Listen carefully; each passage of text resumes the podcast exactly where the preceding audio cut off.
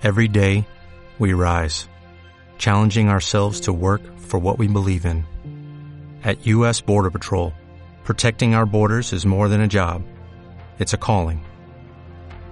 Agents answer the call, working together to keep our country and communities safe.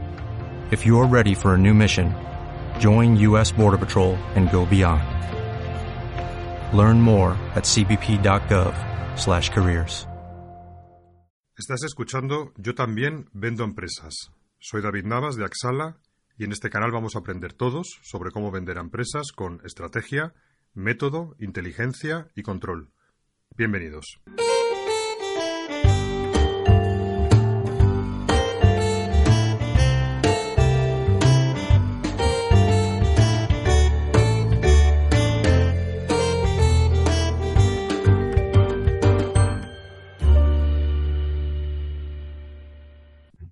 Bienvenidos a, mm, a un nuevo capítulo de Yo también vendo empresas. Eh, como sabéis, aquí siempre nos gusta hacer entrevistas a gente que nos pueda aportar valor y conocimiento en el, en el- en el ámbito de las ventas y del marketing B2B.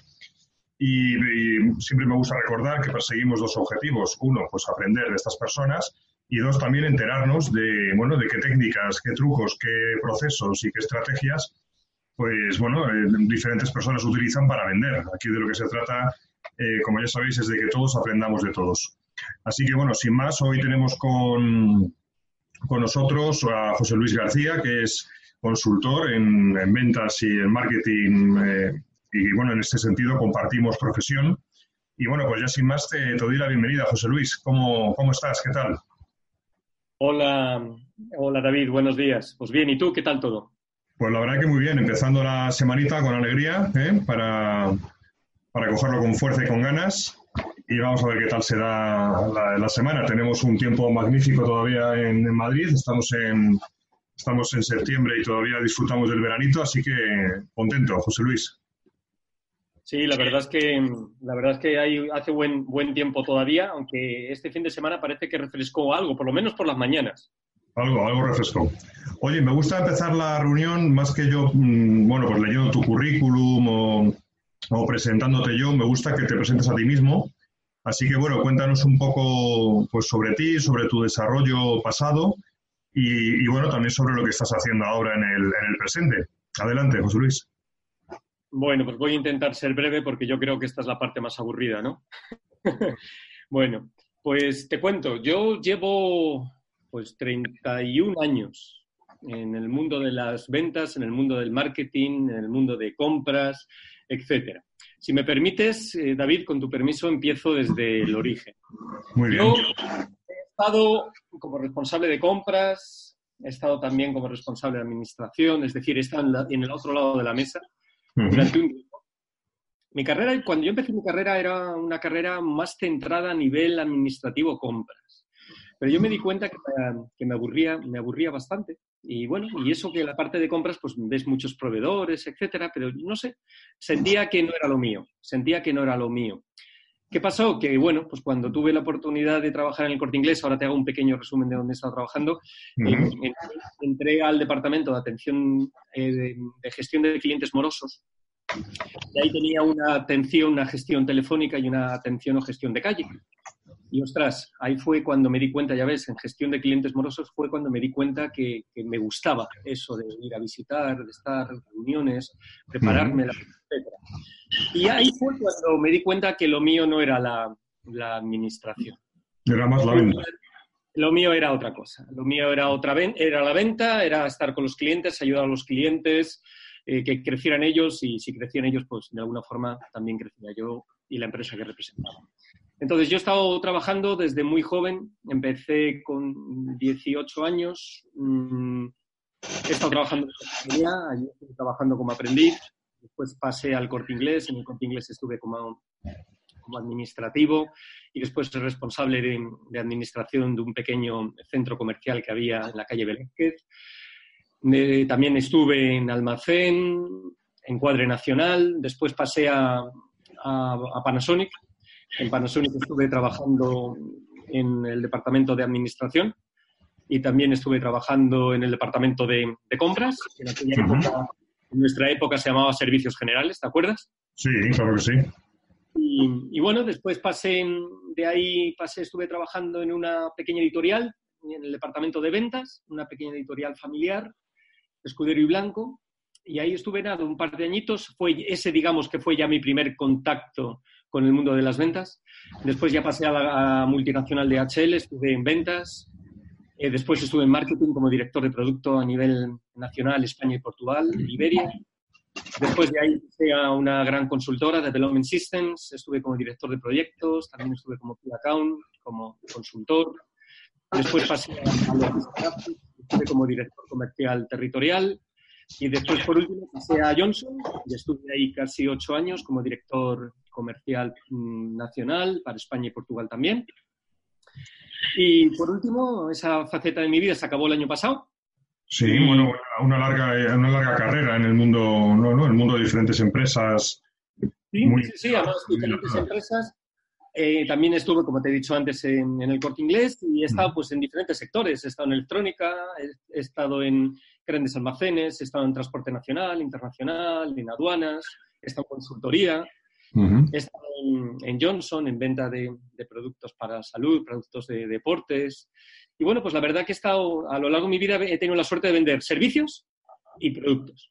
¿Y a día de hoy qué estás haciendo, José Luis? A día de hoy, pues estoy como consultor empresarial, mm, trabajando en proyectos de formación y en proyectos de, consultoría, auditoría, etcétera, coaching, y después también mm, doy clases eh, en la Camilo José Cela, en la Escuela de Negocios, en el campus de la calle Almagro número 5, en alguno de los máster que hay, que hay allí. Y la verdad es que, bueno, pues gracias a Dios pues, puedo decirte que estoy bastante entretenido. Pues fenomenal. Oye, hay una cosa interesante que es que en esta dilatada carrera y a lo largo de muchas empresas que has pasado y has estado, como bien nos has comentado, a ambos lados de la mesa, pero también has estado, eh, bueno, en la parte de ventas eh, en, gran, en gran cuenta, en grandes empresas.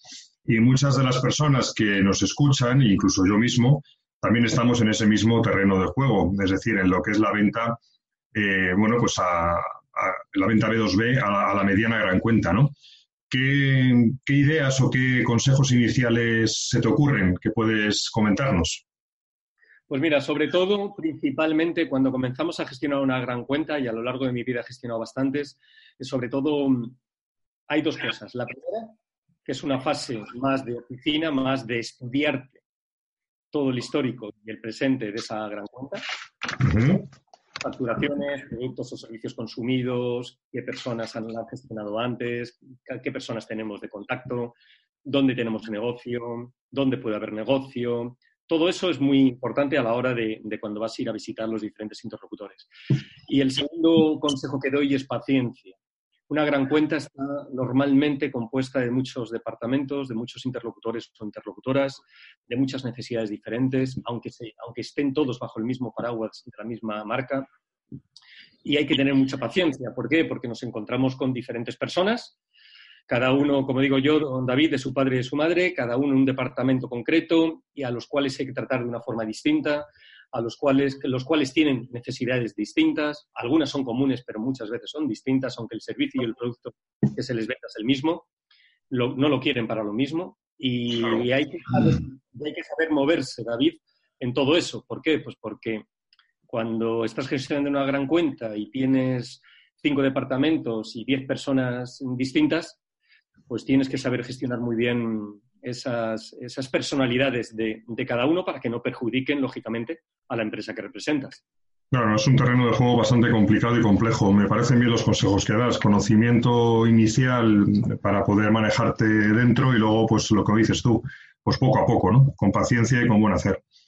Sí, eh, porque hay veces que la propia cuenta, gran cuenta, alguien te llama a ti, que, son, que son las menos, tengo que decirlo, y hay otras veces que tú eres el que te tienes que mover internamente y tienes que saber moverte, tienes que saber guardar muy bien los, los tempos, como digo yo. Claro. En alguna ocasión hemos charlado tú y yo sobre el concepto de venta consultiva, pues un poco en contraste con la, con la venta más tradicional. Cuéntanos un poco sobre, sobre esta visión de la venta consultiva. Pues mira, yo creo que hoy en día, hoy en día para mí es fundamental la venta consultiva. Es más, Si la comparamos con la venta tradicional, yo te podría decir que desde mi punto de vista la venta tradicional está más centrada en la venta de productos, ¿no? En la venta, en vender productos, en vender características, en vender al cliente. Y la venta consultiva está más en escuchar y detectar realmente cuáles son las necesidades que tiene ese, ese cliente y establecer y adaptar qué productos o servicios de los que tú representas le pueden valer a ese cliente. Pero ojo, siempre con una perspectiva, que es el medio y sobre todo el largo plazo. Eh, para mí la venta consultiva es fundamental. Yo creo que debería, mm, debería de, haber en, muchos en muchas empresas una especie como departamento de, venta consultiva, que, muchas veces está representado por las grandes cuentas, los departamentos de grandes cuentas, los key account, que, son muchas veces mm, especialistas en, la gestión de una gran cuenta y sobre todo de vender a través de un concepto de venta consultiva. Pero yo creo que es algo que debería de tener todos los managers y todos los, vendedores, vendedoras relacionados con, el, mundo de las ventas y del marketing. Porque la venta consultiva, digámoslo así, que el objetivo que tiene es fidelizar y vincular a tus clientes con tu empresa. No es algo más cortoplacista, es más farmer que, que hunter. ¿sabes? Y es un concepto, es un enfoque completamente distinto al de, la venta, no tiene nada que ver. El enfoque de una venta tradicional, la distribución de los, de los tiempos en el proceso de venta son completamente distintos a los escalones, digámoslo así, que tiene el proceso de ventas de la venta consultiva. Claro, efectivamente, así es. De la venta tradicional, pues a lo mejor es más importante, por ponerte un ejemplo, la parte de argumentación, y a lo mejor en la parte de la venta consultiva es más importante la detección de necesidades y sobre todo, sobre todo, saber escuchar. Claro. Y, también saber decirle al cliente que tú no le puedes ayudar. Porque en la venta consultiva no somos vendedores, somos consultores, somos asesores, somos facilitadores, somos gente que yo vengo a ayudarte. Entonces, muchas veces tenemos que saber y que ser conscientes que le, tenemos que decir al cliente que no te puede vender. Claro, hay que, ser, honesto. Si, si, tú no tienes la solución a un problema, pues lo más, lo más sencillo es no forzarlo y, no intentar ¿no? Pues meter, meter por medio algo que realmente no va, no va a ayudar. ¿Por qué? Porque lo que estamos intentando es ayudar al cliente. No, no estamos intentando venderle nada, estamos intentando ayudarle, darle valor. Y, que, y todo eso hace que al final el cliente nos vea como un partner, nos vea como un socio, digámoslo así. Y, porque la venta consultiva está muy basado en la confianza. Si tú estás estableciendo una relación a medio largo plazo, la confianza es fundamental. Y yo más de una vez le he tenido que decir a clientes, oye, no te, vendo porque esto que tú necesitas no es lo que yo tengo y yo, te aconsejaría, yo te aconsejaría que buscaras otra opción. Yo es lo que, lo que más de una vez he hecho. ¿Por qué? Pues porque hoy no le he vendido, David, pero por lo menos el cliente sabe que enfrente tiene una persona que lo que intenta es ayudarle a él y a sus clientes. Claro, esa confianza, esa confianza te la, estás, te la estás ganando, aunque en ese momento no le estés, eh, digamos, eh, encontrando aquello que él necesita, pero tú le estás siendo honesto y eso yo creo que queda, queda en, la, en la percepción del, del cliente. La próxima vez que, que tenga un problema, muy probablemente vuelva a recurrir a ti, porque habrá quedado, bueno, pues satisfecho con, con tu honestidad, ¿no? Profesional. Y si no recurre a ti, a lo mejor conoce a alguien al que le prescribe, oye, llama a David, llama a José Luis, que estas personas son de fiar y son de mi confianza. Nunca sabes dónde está, el negocio, David, nunca. Por eso yo creo que la consultiva es fundamental. Vamos a seguir entrando en, faena y avanzando. Eh, nosotros, José Luis, si recuerdan, nos conocimos no hace mucho en un, en un meetup al que nos, invitó Eduardo, Eduardo Laseca. Y, y, en este meetup tú diste una charla de un concepto que has mencionado de pasada, no con estas palabras, pero sí que has comentado algo. Es un concepto muy interesante que es el tema del mapa de cuenta. Coméntanos sobre ese tema que, a mí me resultó muy, muy interesante y me gustaría que los oyentes también lo, lo escuchasen?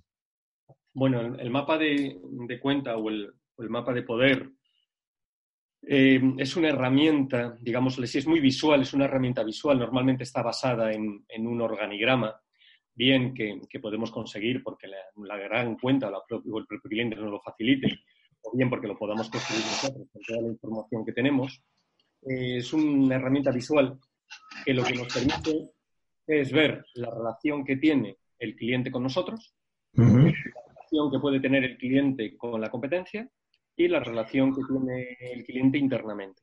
Obviamente toda esa información la conseguimos a través de todas las interacciones que tenemos tanto las personas de ventas y marketing como otras personas de otros departamentos que por sus responsabilidades y trabajos pues tienen reuniones y tienen interacciones con, con el cliente.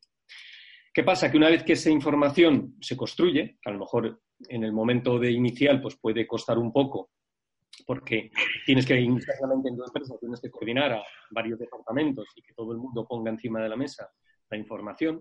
Una vez que esa información se tiene, es muy importante. ¿Por qué? Porque te sirve para saber dónde estás, para saber hacia dónde quieres llegar.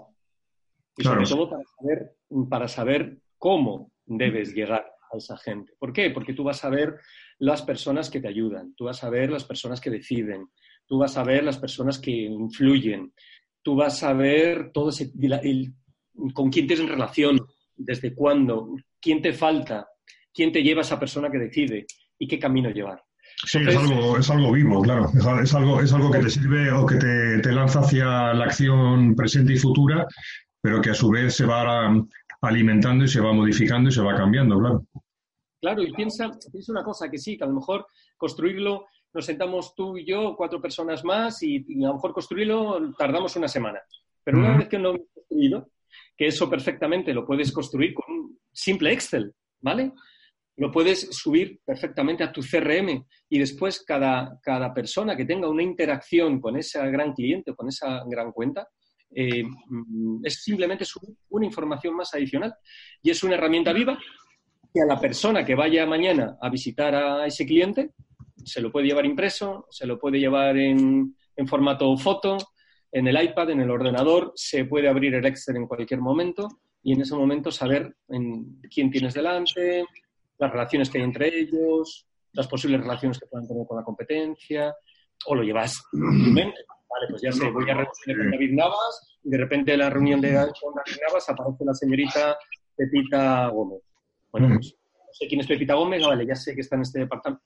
Y te puede servir en un momento dado para saber cómo orientar y qué estrategia llevar dentro de la propia reunión, de negociación, de información, etc. es una herramienta, es una herramienta fundamental. La verdad es que yo creo que no, hay, habrá empresas que lo hagan, pero no es una práctica, por lo menos yo no lo he detectado así, que, es que sea una práctica habitual el llevar eh, estos mapas de, cuenta al día en todas las empresas, pero desde, luego debería ser algo que todas las empresas incorporasen, porque creo que es de una ayuda y de, vamos, es una necesidad, porque es que si en una, en una gran cuenta al final, debido a todas esas relaciones internas, eh, incluso las relaciones que hay de, simpatías, antipatías, porque las existen, porque somos personas, son personas, obviamente, a quien vendemos, pues es muy necesario el tener un, mapa que te permita guiarte ¿no? en, esta, en esta venta compleja que es la, gran empresa. Así que vamos, plenamente, plenamente de acuerdo con lo que estás comentando. Y, piensa una cosa, aunque nos sirve para, normalmente el mapa de poder, el mapa de cuenta lo asociamos a grandes cuentas, eh, que también hay pymes que tienen 90, 80, 100 personas. No, correcto, correcto. Y hay, hay pymes, como digo yo, que son más mes que PIS. Claro, claro. Y, con 60, 80 personas perfectamente puedes hacer, puedes hacer un, mapa de cuenta. ¿Por qué? Porque, oye, 60, 80 personas, ahí ya da para unos cuantos departamentos. Efectivamente. Y ahí da, para un, para un, un juego de tronos, digámoslo así, interno dentro de esa propia compañía. O sea, que se puede hacer también para, se puede hacer para cualquier cliente. Una cuenta, una empresa familiar, David, donde a lo mejor nos encontramos a 10 personas y donde 6, 7 personas son miembros de la misma familia, mm. pues bueno, a lo mejor ahí no tiene mucho sentido, pero en una pyme con 80 personas. Sí, sin duda, claro que sí, sin duda. Y las hay, ¿eh? Y las hay, y tú lo sabes. Claro que las hay. Vamos a seguir avanzando porque tenemos que ir. Eh, ya sabes que en este tipo de entrevistas siempre hay que un poco respetar unos tiempos. Y vamos a saltar otro tema en tu perfil de, LinkedIn, que por cierto se te puede encontrar por José Luis García Rodríguez en, LinkedIn. Bueno, pues tienes muchos artículos y muy buenos. A mí me, encanta leerte. Yo ya recomiendo, recomiendo a los oyentes que, que, echéis un vistazo. Pero bueno, me gustaría saber tu opinión sobre esta red social, ¿no? ¿Qué opinión te merece en la práctica y si eres un, bueno, pues un, adepto, ¿no? Un, seguidor del, social selling que está tan, tan en boga, ¿no? Y en, boca de todos. Bueno, yo realmente, sinceramente, el, tiempo que dedico para hacer social selling se lo dedico principalmente a LinkedIn, ¿vale? a nivel, a nivel Facebook lo tengo muy a nivel personal, Twitter lo, lo utilizo poco, Twitter lo utilizo cuando quiero publicar algo, pero además a, mí LinkedIn sí que me gusta. Sí que me gusta porque me permite muchas cosas, no solo aportar contenidos para el resto de la red, y agradezco que te, que te gusten, David, y agradezco que, que, los aconsejes, y, pero también me vale pues, para localizar personas, para conocer personas, para tener interacciones con personas que no, que no conozco en ese momento. Y la verdad que a mí, además de que yo también aprendo mucho de ti y de los demás. A mí sí que me gusta. LinkedIn lo veo una herramienta bastante, bastante útil, pero ojo, hay que dedicarle tiempo, ¿eh? Como a todo, como a todo. Hay que dedicarle tiempo como a todo. Como a todo. No, hay, nada, no hay nada, no hay magia. En esta profesión nuestra no hay, no hay magia. Todo, todo es difícil y todo cuesta. Y además cuesta mucho, la verdad. Muy bien, vamos a seguir avanzando. Mira, me gustaría que nos pongamos ahora en la piel de una, de una empresa pequeña, ¿vale? Una, una pyme, una empresa de, pues una empresa de tecnología, de, que están empezando, que son cinco o seis personas o, un poquito más grande, da igual, una empresa pequeña, que tiene que abrir nuevo mercado, es decir, que no, que no vienen con, con pancartas a su puerta diciendo quiero queremos comprar, os queremos, no, queremos que, tienen que realmente currárselo y desarrollar el mercado y nuevos clientes. Ya hemos hablado un poco de ese primer canal, que puede ser el tema de LinkedIn, aunque no hemos entrado, digamos, en profundidad. Pero ¿qué otras formas tú recomiendas para ese reto que tenemos casi todas las empresas, que es el de, el de prospectar, ¿no? el, de, el de conseguir abrir pues, nuevas oportunidades comerciales? Bueno, no, no he profundizado más en, LinkedIn porque como me has comentado lo del tiempo, he intentado ahí responderte eh, en corto, No, no, bien, bien. Además, eh, así tiene que ser de momento. Muy bien. Bien, pues te cuento. Eh, yo aquí, mm, depende, yo aquí distinguiría cuando, cuando hablo con los alumnos, cuando hablo con los alumnos muchas veces y hablamos de esta pregunta que tú mismo me has hecho, yo ahí me centro un poquito de, y hablo sobre todo centrándome en la matriz de Ansoff, en el de la matriz de Ansoff. ¿Por qué? Porque tú me estás hablando de prospección, de crecer, de desarrollo, de captar clientes y dependerá un poco, dependerá un poco de si vamos a algo completamente nuevo, un mercado nuevo con un producto nuevo, donde entonces sea diversificación pura, riesgo puro, ¿vale? Donde hay, pues a lo mejor tenemos que tirar mucho de informes sectoriales, ¿de acuerdo? Donde tenemos que conseguir información nueva del sector para saber hacia dónde nos metemos. También dependerá un poco de si yo productos actuales los quiero vender en mercados nuevos, pues a lo mejor mi, un producto nuevo mío actual lo quiero vender en un mercado nuevo estoy muy centrado a nivel regional y lo quiero vender a nivel nacional, pues tendré que ver qué canales de distribución tengo, cómo llego al cliente final, si llego a través de página web, si llego a través de, una red de ventas, qué canales de distribución tengo, ¿vale? Si tengo que lanzarme fuera de España, imagínate que estamos en España y me tengo que ir a otro país, pues tendré que saber, tendré que utilizar la matriz PEST para saber qué información necesito de ese país al que voy, que puede ser completamente nuevo para mí, ¿vale? Después, oye, pues a lo mejor lo que hago son utilizar o meter o introducir productos nuevos en el mercado en el que estoy yo ahora, ahora, ahora mismo, ¿no? Entonces, pues claro, a lo mejor ahí lo tengo más sencillo. ¿Por qué? Porque es intentar buscar información dentro de mi CRM, dentro de mi, de mi, departamento de marketing y dentro de mi fuerza de ventas para ver cómo puedo adaptar esos productos nuevos a los clientes actuales. Si yo soy un fabricante de coches, que fabrico coches diésel y coches gasolina y quiero fabricar e introducir en mis clientes, en mis concesionarios, coches eh, eléctricos, pues lo tengo mucho más fácil que si soy un fabricante de coches y quiero vender bicicletas en mi, en mi, en mi concesionario, aunque tenga dos ruedas, ¿sabes? Entonces, yo normalmente ahí depende un poco, depende un poco para esa gran pyme a qué mercado se dirige y qué producto se dirige, porque no es lo mismo que diversifique y tenga un riesgo completamente nuevo de mercados nuevos y productos nuevos a que vaya a vender sus productos actuales, actuales en otra zona de España o en otro país. Sí, bueno, tú me estás insistiendo y creo que es lo correcto en que antes de hacer hay que pensar, es decir, marcar una estrategia. Hay que, hay... que definir qué, no, qué es lo que voy a hacer, cómo lo voy a hacer, cuándo lo voy a hacer, con qué recursos cuento, cómo son mis mercados, cómo son mis productos y bueno, para la matriz de ANSO pues efectivamente ayuda mucho, podéis consultar en internet pues esta matriz que, que bueno, que fue que sí, ayuda, porque lo que hace es el binomio entre mercados actuales o mercados nuevos y productos actuales o, productos más novedosos. Y en función de ese, de ese, binomio, que son cuatro posibilidades, pues cada se, digamos que se apunta hacia una estrategia distinta en cada uno de estos cuadrantes.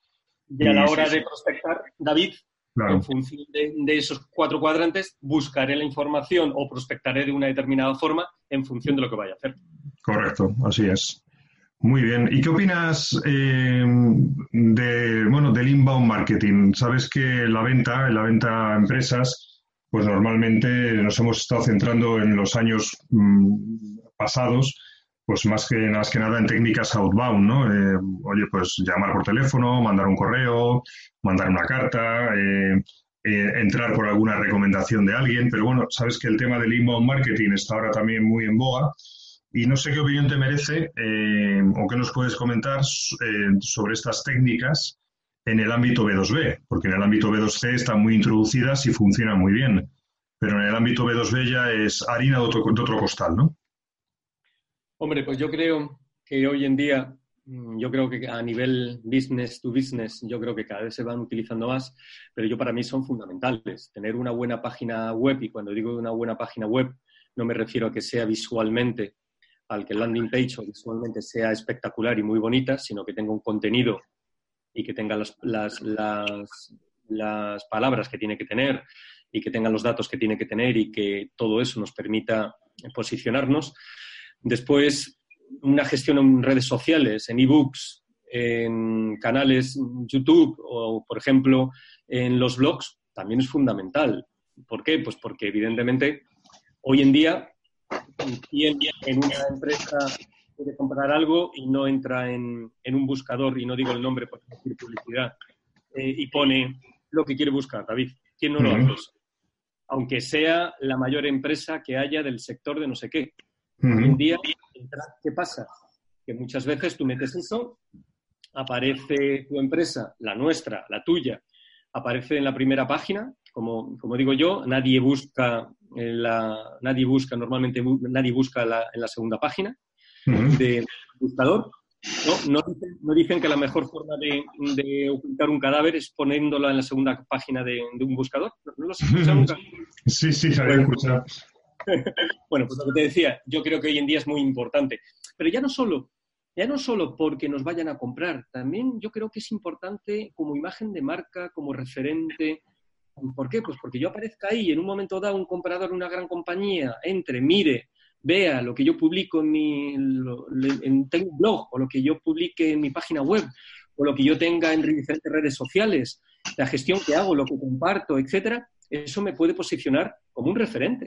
Y volvemos a lo mismo de antes que mencionábamos con la venta consultiva. A lo mejor yo no te vendo hoy a ti hoy, David, pero a lo mejor, a lo mejor gracias, gracias a que tú me dices, eh, tienes una buena imagen de mí, mañana me, ayudas, me prescribes o me mandas un cliente de tu confianza. ¿Por qué?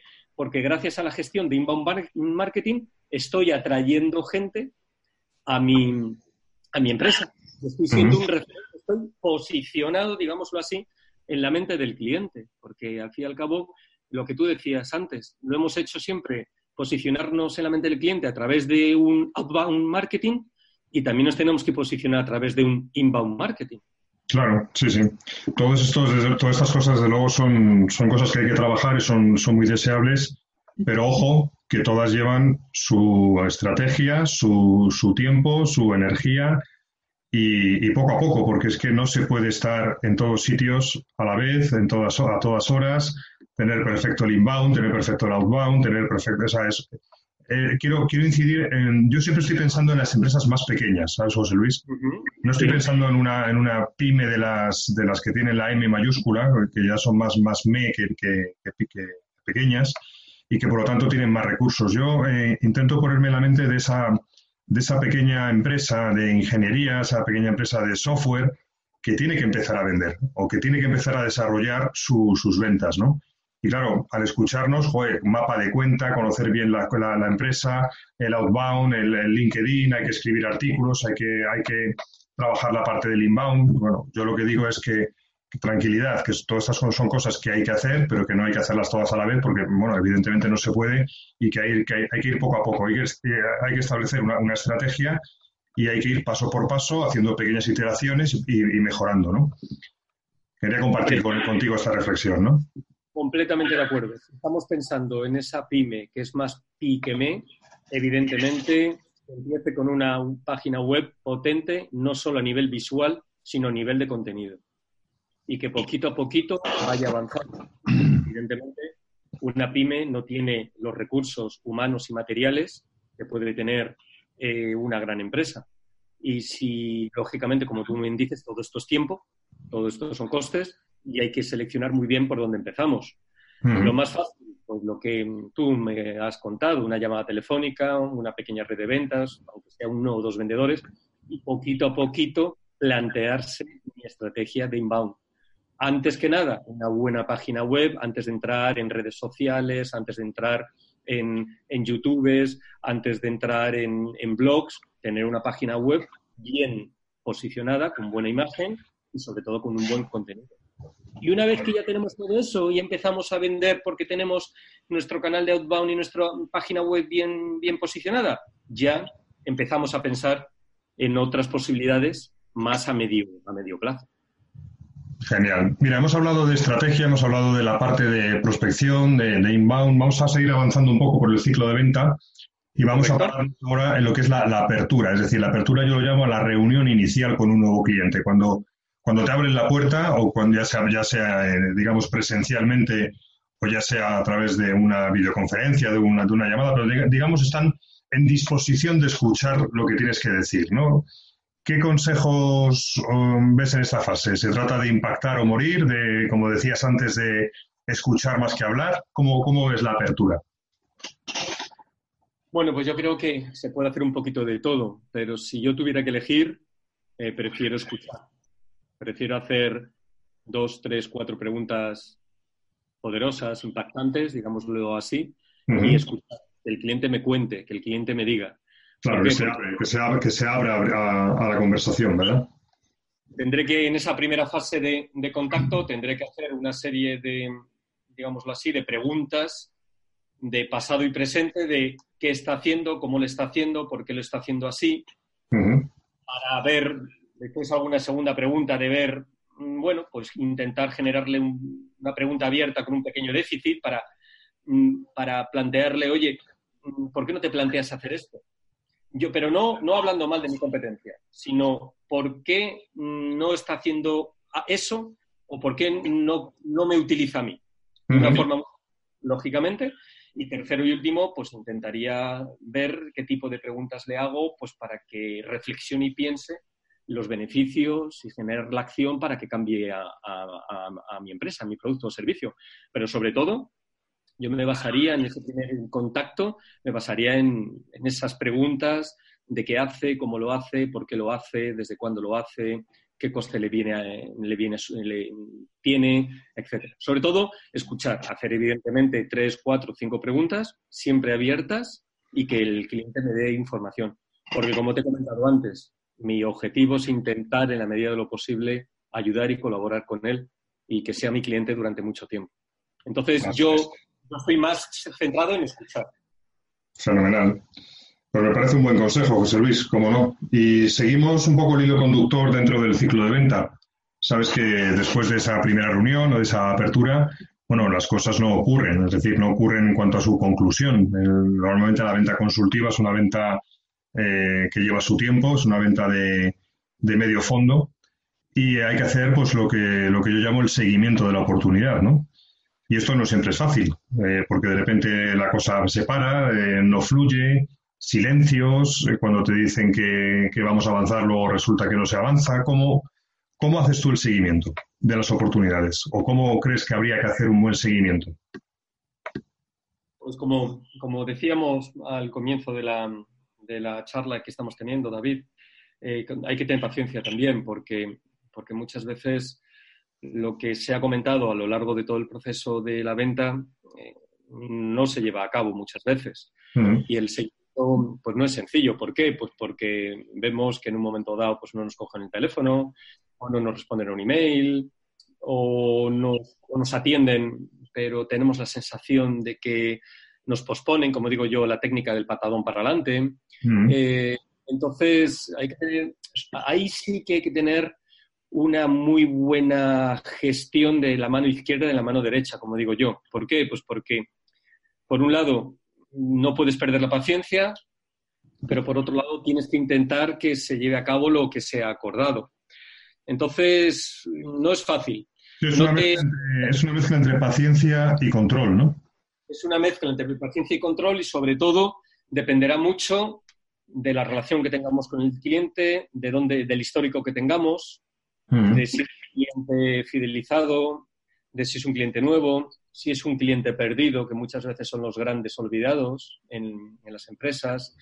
Depende un poco de la, de la, relación que tengamos con el contacto, dependiendo de si esa persona con quien hablamos es solo un prescriptor o, es decisor o decisora. Es que depende, depende de muchos factores. El seguimiento es complejo porque depende de muchos factores. Y ojo, al igual que antes decía que en un momento dado tengo que estar abierto a decirle al cliente que no le puedo ayudar, en este caso, si veo que me dan muchas largas, tengo que estar también preparado a dejar pasar un poquito de tiempo para no agobiar al cliente. Prefiero dejar pasar un poquito de tiempo y volver a aparecer a perderlo. Sí, pero también yo creo que lo que decías tú de la mano derecha, que no quiere decir pegar un puñetazo nunca encima de la mesa, obviamente, pero sí que también a veces hay que hacernos valer, ¿no? Es decir, claro, por supuesto. Mm, oye, pues decirle a tu interlocutor, oye, mira, esto llevamos tres semanas atascado, que ni va para adelante ni va para atrás, no, no tengo información, necesito mm, desbloquear esto, ayúdame. O dime, o, dime la realidad, porque muchas veces los clientes, como la venta en la empresa es una venta compleja donde hay muchos decisores, pues muchas veces eh, somos humanos y muchas veces nos, no nos atrevemos a decir las cosas tal y como están ocurriendo. Entonces, también yo creo que el papel del, del comercial es, es intentar clarificar eso y decir, ayudar incluso al cliente a, que te lo clarifique, que no tenga miedo a, a, decirte algo que a lo mejor, bueno, pues le cuesta decirte, ¿no? Por eso te decía antes que, depende de muchos factores, porque depende también, de, lógicamente, de la relación que tengas con, con, esa persona, el nivel de confianza. Por eso también depende un poco de, de, de, dónde viene ese cliente, si es un cliente de toda la vida, si es un cliente nuevo, que es un potencial que estamos ahí empezando y estamos a puntito de cerrar un primer acuerdo, un primer pedido. Es que depende, depende de muchos factores. Por eso eh, también depende del tiempo. Tú imagínate que te coincide con un julio, un agosto, una Semana Santa, una Navidad. Sí, sí, los tiempos de la... Claro. Pues a lo mejor de repente llegas tú y ves que, la, que estás a día 15, 18, 20 de diciembre y que no hay una respuesta, pues a lo mejor dices, venga, voy a dejar pasar la Navidad. Vuelta a la Navidad una vez que a ver si los Reyes Magos me traen noticias nuevas. Es que depende. Por eso te digo que depende de muchos factores. A lo mejor estás antes de, miércoles santo o de jueves santo, pues a lo mejor hay que dejar esa semana entera completamente, ¿sabes? Por eso te digo que depende de muchos, de muchos factores. También depende de la estacionalidad de la compañía con la que tú estás intentando firmar un acuerdo. Bueno, y obviamente también depende mucho, y aquí va, aquí va a enlazar con otra pregunta, pero ya aprovechamos y lo, lo metemos dentro de la conversación. También depende mucho de tu comprensión de cómo compra esa empresa. Es decir, de, tú tienes que alinear tus procesos de venta a sus procesos de compra. Y si no conoces cómo compra la empresa, eh, pues, pues mal vamos, ¿no? Entonces, eh, esto también creo que es fundamental. ¿Qué, opinas? Hombre, que es fundamental. Y ahí entra el concepto de lo que te mencionaba antes de la excepcionalidad. ¿Por qué? Pues porque mm, turrones más caro del mundo mm, tiene que tener todo el pescado vendido para septiembre-octubre o noviembre. ¿Por qué? Porque para noviembre ya tiene que tenerlo todo completamente distribuido. ¿Cuándo mm. comprará esa empresa? Pues a lo mejor compra en junio o en mayo. Pues tú, tendrás que estar ahí en mayo o junio, no puedes estar en diciembre, porque en diciembre te dirán, bueno, cuando pase la Navidad me llamas de nuevo, si tal. O a lo mejor ese es el momento ideal para hablar con ellos y para que te digan, llámame en mayo. Por eso muy importante conocer los procesos de compra y los ciclos de compra que tienen las empresas, porque nosotros dentro de nuestras posibilidades y dentro de nuestra forma de operar, tenemos que adaptarnos a esa compra, a este cliente que tenemos enfrente. Así es. Bueno, también otra cosa que a mí me gusta siempre recalcar en todo el proceso de seguimiento para poder cualificar eh, de una forma exacta o lo más exacta posible la oportunidad, pues es intentar conseguir eh, información, y eso es en base a las preguntas que hagamos, información objetiva, es decir, más que guiarnos por las sensaciones y por la mm, subjetividad de cada uno, pues hay ciertas cosas que se pueden preguntar y que son objetivas. Pues, por ejemplo, oye, ¿hay o no hay presupuesto? Eh, no siempre se puede preguntar a la primera, obviamente, porque suena impertinente, pero tú sí tienes que saber si hay o no hay presupuesto para la necesidad que se está intentando solventar, si está priorizada en el tiempo, porque eso, también es fundamental. Puede que sí, que tengan la necesidad, pero que no esté priorizada, por lo cual tú estás, eh, digamos, desalineado con, su, con sus procesos, ¿no? Y luego lo que tú decías, conocer las relaciones, conocer quién, quién es quién. Pero eso sí que son datos objetivos que no es que sea fácil conseguirlos, pero que si los conseguimos o los vamos consiguiendo, es lo que realmente nos permite, más allá de la subjetividad, el poder eh, clasificar de una forma adecuada las oportunidades, ¿no?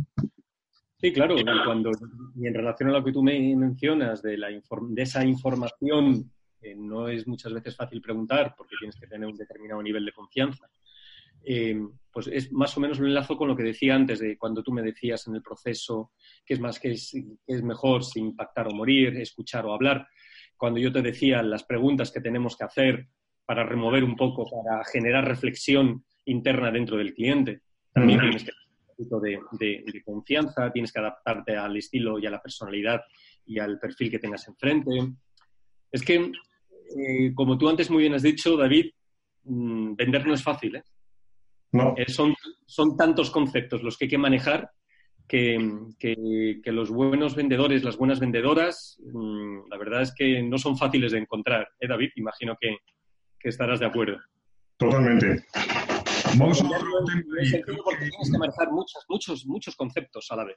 Mucho, mucha información. Es mucha información la que tienes que ir manejando, la que tienes que. Aparte, estamos en el ámbito del humano, con lo cual son relaciones donde entran, bueno, pues juegos que no son del todo objetivos. Eh, muy complicado. La verdad que es complejo, pero bonito, ¿eh? a la vez. Por eso estamos aquí, llevamos tantos años, ¿no, José Luis? Hombre, es precioso. A mí, yo te digo una cosa, a mí tú me sacas del mundo de las ventas y del mundo del marketing y me metes en otra cosa, pues hombre, si tuviera que pagar facturas, hipotecas, etcétera, pues intentaría adaptarme, evidentemente. Pero yo veo que estoy donde, donde realmente me gusta, donde realmente quiero estar. Es que para, como todo en la vida, para vender y para estar en ventas y estar en marketing, te tiene que gustar. Para mí es súper importante que te guste lo que haces. Si no te gusta lo que haces, mejor que dejes el mundo de las ventas. Pero no solo el mundo de las ventas, sino cualquier otra profesión. Claro. Así es. Oye, vamos a, vamos, llevamos ya hablando casi unos 40 minutos. Tengo una última pregunta que es de una índole quizás más práctica y es que como hemos visto que todo esto es bastante pues, complejo, que hay que organizar, hay que recopilar información, luego hay que hacer labor de prospección, etcétera. ¿Cómo te organizas tu día a día? ¿Cómo llevas la gestión del tiempo y, bueno, ¿qué, técnicas utilizas o cómo, cómo te organizas? Pues ¿Eres, mira, ¿Eres ordenado? ¿Tienes algunas técnicas, trucos, eh, algún consejo? Aunque suene muy clásico por mi parte lo que te voy a decir ahora mismo, em, yo llevo una agenda, pero una agenda de las, de las, de toda la vida. Una agenda a día vista y grande. Porque si yo te la enseñara ahora mismo, menos mal que no estamos en, con vídeo, estamos con sonido. Porque si yo te enseñara hasta el día de ayer, vamos, te, asustarías. Yo antes, hace muchos años, eh, la llevaba con boli, hasta que me di cuenta que llevarla con boli era, era absurdo. Ahora la llevo con lápiz porque son muchos los cambios. Yo me lo apunto todo, David, me lo apunto todo, absolutamente todo. ¿Cuándo tengo que llamar? ¿Cuándo tengo que hacer esto? ¿Cuándo tengo que hacer lo otro? Yo, para mí, mi agenda era, mi primer CRM fue mi agenda porque yo ahí apuntaba todo. Yo me organizo gracias a, la, agenda. Está muy bien. Eres un, en ese sentido eres un clásico. Sí, por eso te he dicho, por eso te he dicho, me he estado, al comienzo he dicho, te va a sonar muy clásico lo que te digo, y seguro que tú me vas a decir, José, pero ¿y, y en el iPhone o en el ordenador o no sé qué? No, no, no. Yo soy de, tú a mí me dices, oye, José, tenemos el día 9 a las 12 una charla de ventas y de marketing, y yo el mismo día que me lo estás diciendo ya me lo estoy apuntando. Bueno, a cada, uno, a cada uno nos funcionan unas cosas. No hay, en este, en este sentido no hay ni mejor ni peor, es lo que a cada uno le funciona mejor para organizarse, ya está, punto. Exacto. Yo no, y mira que yo tengo tablet, tengo smartphone, tengo eh, ordenador, etcétera, y lo tengo todo súper mega hiper conectado. Pero yo, donde esté mi agenda, que no te la quiten. Que no me la quiten. Es más, si me permites un minuto más y no te robo más tiempo, yo al final de, de la agenda, como siempre me compro la misma marca y el mismo modelo, al final de la eh, cuando ya vienen algunos días del siguiente año, a lo mejor te viene hasta el día 3 o hasta el día 4, yo ahí me empiezo a apuntar todas las cosas que, afectan a ese mes de enero o a ese mes de febrero y que tengo para días concretos y ahí me lo apunto todo. Y cuando ya va acabando el año, voy mirando ahí, me lo voy pasando a la agenda nueva, porque yo me compro la agenda nueva normalmente en el mes de noviembre y ahí voy pasando ya las cosas del año 2020, por ponerte un ejemplo. Claro, bueno, pues está muy bien. Y cuando el día 1 comenzamos el año y el día 2 nos ponemos a trabajar, pues ya tengo apuntado todo lo que tengo que hacer en enero, febrero como mucho. Genial. Pues vamos acabando, José Luis. No sé si quieres comentarnos alguna otra cosa o, ya nos, despedimos de, los oyentes. Pues eh, no tienes ninguna pregunta más que hacer, ¿no? Bueno, me gustaría saber dónde pueden, dónde pueden localizarte, ¿no? ¿Cómo pueden localizarte? En LinkedIn, sobre todo en, LinkedIn. Ahí tengo todos mis datos de, contacto, ahí tengo absolutamente toda, todo lo que es mi perfil. Vale, se te encuentra por tus dos apellidos, José Luis García Rodríguez. ¿De acuerdo? Aparezco con un con traje, con corbata, un traje azul y, y, ahí aparezco y aparecen todos mis datos de contacto a nivel de email, a nivel de teléfono, a nivel de todo. Y bueno, no hay más preguntas, David, eh, reitero lo dicho que te comenté en mayo cuando nos conocimos, fue un placer conocerte. Es un placer poder colaborar contigo y te agradezco muchísimo que, me hayas dado esta oportunidad de, mostrarme eh, tal cual a tus oyentes y que cualquier duda o cualquier cosa que puedan necesitar de mí, eh, me pueden encontrar por LinkedIn y, David, mil gracias por el tiempo que me has, que me has dedicado.